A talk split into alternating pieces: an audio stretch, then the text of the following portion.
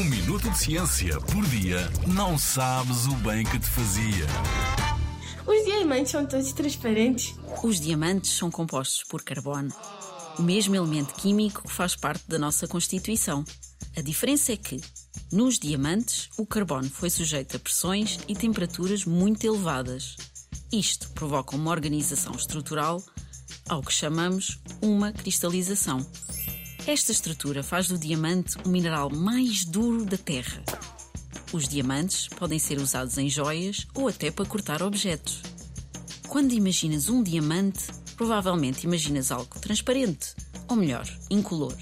Mas existem diamantes coloridos: amarelos, verdes, castanhos, azuis ou cor-de-rosa. São alguns exemplos.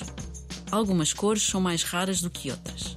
A cor depende dos elementos químicos presentes no diamante e das condições de formação. Por exemplo, os diamantes azuis têm boro, os amarelos têm azoto ou nitrogênio, como preferis chamar. Os diamantes que surgem na natureza demoram milhões de anos a formar-se, mas já é possível produzir diamantes em laboratório com as mesmas propriedades dos diamantes naturais. O que é bom, porque é mais rápido e assim evitamos a criação de minas e escavações no interior da Terra.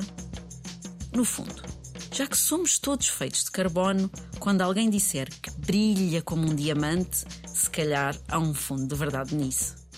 Na Rádio ZigZag, há ciência viva, porque a ciência é para todos.